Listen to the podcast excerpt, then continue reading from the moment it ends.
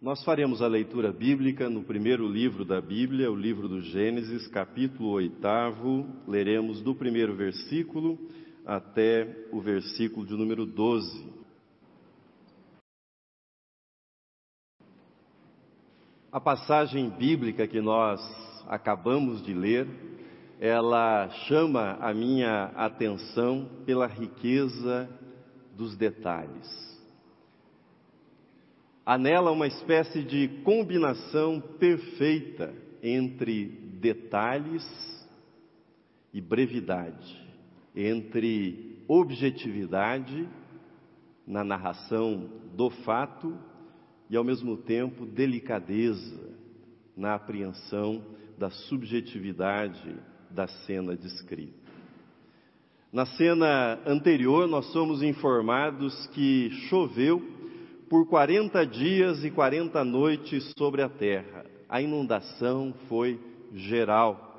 Noé, esposa, três filhos e noras boiaram por cinco meses, nada menos do que 150 dias, até que as águas começaram a baixar e eles esbarraram, finalmente, em alguma porção de terra. Mas foram mais cinco meses até que as coisas começassem a se estabilizar novamente. Então, depois de 40 dias, Noé abriu a janela da arca. Qual teria sido, qual teria sido a sensação diante do que viu depois de todo aquele dilúvio? Eu estive em alto mar uma única vez e fiquei muito feliz quando, na volta, avistei o continente. Era água por todo lado. Como Noé se sentiu quando viu os primeiros picos das montanhas? Noé soltou um corvo e ele não conseguiu pousar soltou uma pomba, ela também voltou sem ter encontrado um lugar seco para pousar. Agora veja a delicadeza e detalhamento da cena descrita no texto que nós lemos, versículo de número 9, o texto está na projeção, versículo de número 9, veja comigo na tela, versículo de número 9. Você pode acompanhar comigo. Noé, estendendo a mão, tomou-a e a recolheu consigo na arca. Não sei se você já teve a oportunidade de tomar um pássaro em suas mãos, de segurar um pássaro nas suas mãos. É uma criatura frágil, é uma criatura sensível, é preciso cuidado para não feri-la, é preciso cuidado para não esmagá-la com a força das suas mãos. Na fragilidade e leveza da pomba estava a fragilidade dos sonhos de Noé. Na fragilidade e leveza daquela pomba estava a fragilidade das esperanças de Noé e das esperanças de todos nós, seres humanos. Nossos pensamentos voam em direção ao passado, nós chamamos isso de lembrança. Outras vezes nossos pensamentos voam em direção ao futuro e nós chamamos isso de esperança. Lembranças e esperanças são pássaros frágeis, delicados, sensíveis. É preciso saber estender a mão como Noé estendeu a sua mão e recolhê-los para dentro da arca da nossa vida.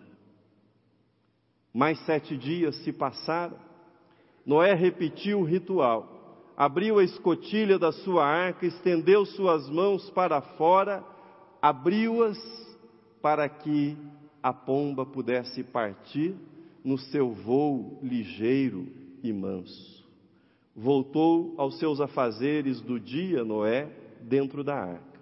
Havia animais para serem alimentados, sujeira para ser retirada, orientações para os filhos, a pausa para o almoço, vez por outra, Noé passava pela janela da arca e nada da pomba que ele havia soltado. O dia seguia, a tarde se aproximava, Noé colocava os seus olhos no horizonte e finalmente a pomba se aproxima até que pousa novamente.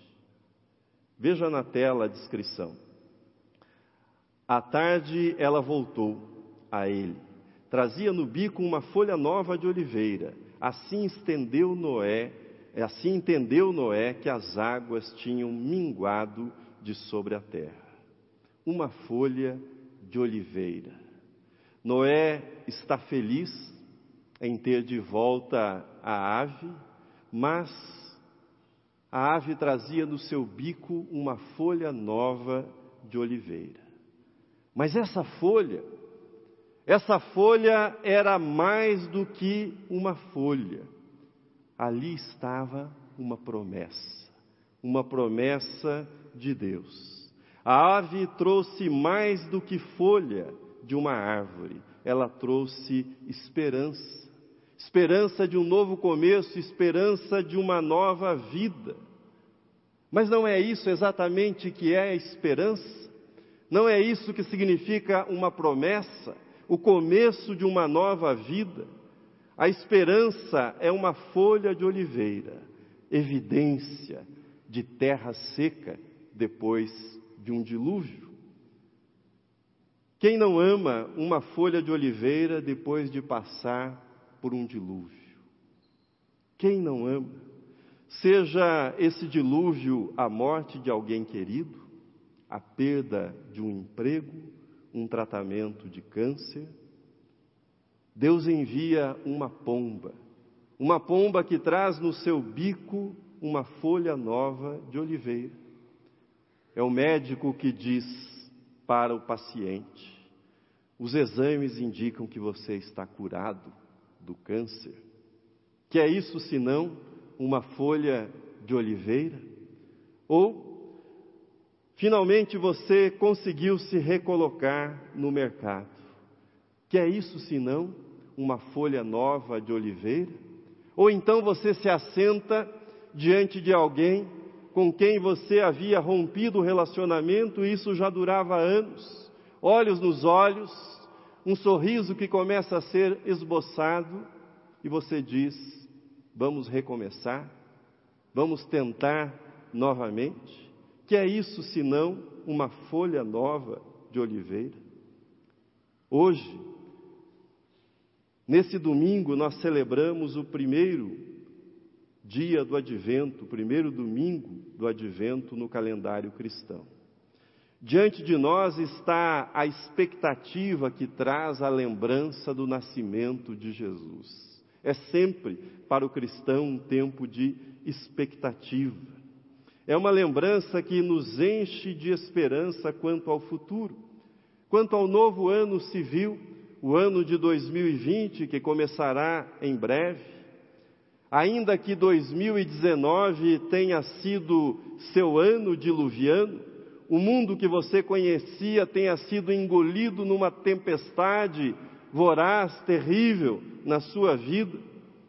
Primeiro domingo do advento o convida o convida a abrir a escotilha da arca, contemplar o horizonte, soltar a sua pomba em busca de terra seca, de um novo lugar, de um novo começo. O advento nos lembra que Jesus, aquele que esteve entre nós no passado e voltará para nós no futuro, Lembra-nos que Ele se faz presente para nós nesse precioso momento em que as nossas lembranças e as nossas esperanças se encontram, se encontram e nós somos presenteados com a nossa folha nova de oliveira. A aproximação do Natal é a certeza que Deus se lembrou de nós assim como ele se lembrou do seu servo Noé. Deus veio ao nosso encontro, Deus veio fazer morada entre nós. O advento é o anúncio da expectativa que Jesus está chegando para viver entre nós, para ser um de nós. E ele vem trazendo o fruto de uma terra distante, do lugar do nosso futuro, do nosso futuro lar, da Nova Jerusalém, a cidade que não conhecerá dilúvio algum. Ele vem com uma folha de esperança para cada um de nós. Veja comigo na tela, assim diz o Apocalipse. Então me mostrou o rio da água da vida, brilhante como cristal que sai do trono de Deus e do Cordeiro. No meio da sua praça, de uma outra margem do rio, está a árvore da vida, que produz doze frutos, dando o seu fruto de mês em mês. E as folhas da árvore são para a cura dos povos. Não foi isso que Jesus fez quando habitou entre nós, cheio de graça e verdade, como diz o primeiro capítulo do Evangelho de João? A mulher apanhada em adultério, ele deu uma folha de esperança ao dizer para ela: vá e não peques mais.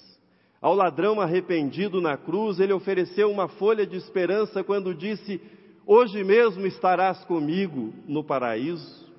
Ao pai desesperado, que o procurou clamando para que o filho fosse curado, mas ao mesmo tempo confessando e pedindo socorro, dizendo-lhe: Ajuda-me na minha falta de fé. Jesus deu uma folha de esperança àquele pai ao dizer-lhe: Tudo é possível ao que crê.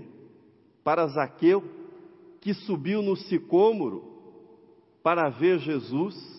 Jesus olhou para ele e lhe disse: Zaqueu, desce depressa, pois me convém ficar hoje em tua casa, que é isso senão uma folha de esperança. Para o confuso e culpado Pedro, que o havia negado, ele ofereceu uma folha de esperança na forma de uma pergunta: Pedro, tu me amas? O advento proclama: Cristo veio Cristo virá de novo. Ele continua vindo e trazendo a folha da árvore da vida, que é cura para povos e pessoas. Ele vem para trazer a folha da oliveira nova, a folha da esperança, a folha de um novo começo. Você passou por um dilúvio, seu mundo foi sufocado numa tempestade sem precedentes, você esteve à deriva durante o ano de 2019, esperando as águas baixarem? O advento traz a folha nova da oliveira.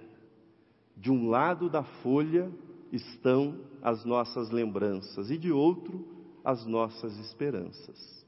De um lado está escrito: Cristo veio.